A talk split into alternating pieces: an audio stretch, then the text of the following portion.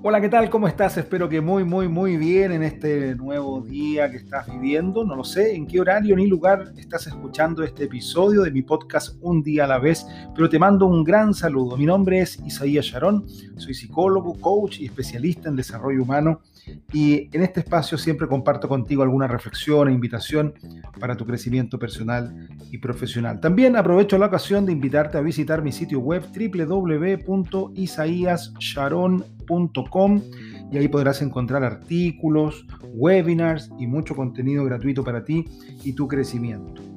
En el episodio del día de hoy quiero hablar sobre el cambio. Como dice la canción, cambia, todo cambia y como dice el mantra ya de esta cultura pop, lo único constante es el cambio. Y si bien sabemos que todo va a cambiar, y lo hemos conversado en algunos episodios anteriores, lo que no siempre sabemos es cómo adaptarnos de mejor forma al cambio.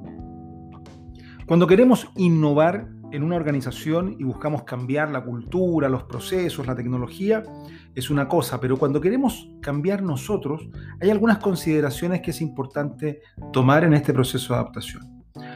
Están, como en todas las cosas, los extremos. La gente que se resiste profundamente al cambio y se queda parapetada en una esquina del proceso sin dar ningún paso adelante por el temor de dejar de ser quien es o derechamente de tomar una decisión que luego considere equivocada.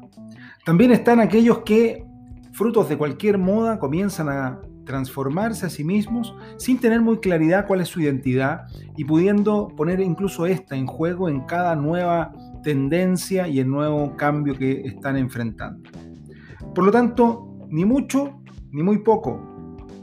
La adaptación es un proceso de reaprendizaje donde tenemos que revisar no solamente sobre qué necesitamos adaptarnos para poder ser más efectivos, estar más contentos, obtener los resultados que queremos y seguir avanzando en nuestra vida, sino que también va a ser fundamental el hacernos una pregunta crucial. De todo lo que queremos cambiar, ¿qué es lo que debe permanecer en nosotros?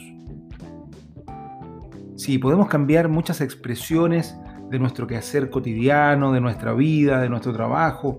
Podemos cambiar formas de comunicarnos o de relacionarnos, pero ¿qué cosa queremos que permanezca, que sea nuestro sello único, aquello que nos hace particulares y diferentes a los demás?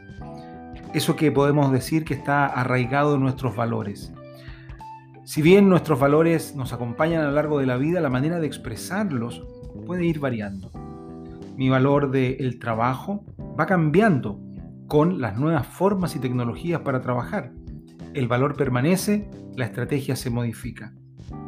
Entender esto nos permite no solamente tener mayores claridades a la hora de enfrentar un nuevo proceso de transformación y de poder adaptarnos de mejor manera, sino que también nos va a ayudar a que en esa adaptación no terminemos, quizás incluso sin darnos cuenta, hipotecando lo que realmente es importante para nosotros, aquello que nos resulta fundamental conservar y que luego miremos atrás y nos demos cuenta que fruto de una nueva moda o tendencia personal o colectiva, hemos dejado atrás algo que ahora añoramos y que nos hacía tan especiales, que nos hacía incluso y idealmente tan tan bien nuestra vida.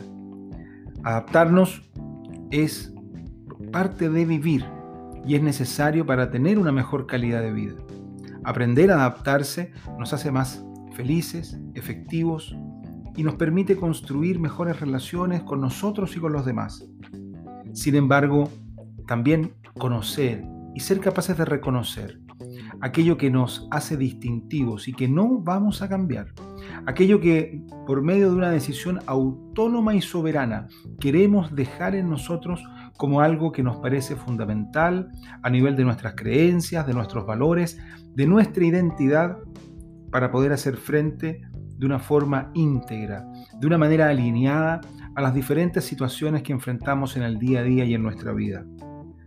La adaptación nos necesita y nosotros nos necesitamos de ella. Sin embargo, hacerlo sin un piso firme nos puede dejar derechamente a la deriva, nos puede hacer naufragar en aquello que nos parece fundamental. Que adaptarnos no hipoteque nuestra esencia, que transformarnos sea un camino de evolución y no sin rumbo. Y para ello debemos preguntarnos, ¿qué es lo que no quiero cambiar en mí? ¿Qué es lo que deseo que permanezca en mi interior a través de los años? Espero que encuentres con claridad esas definiciones tan fundamentales que le dan norte a nuestra existencia a partir de estos valores y creencias que nos parecen vitales poder conservar y llevar junto a nosotros. Te mando un gran abrazo y espero que estés muy bien en el lugar en que te encuentres.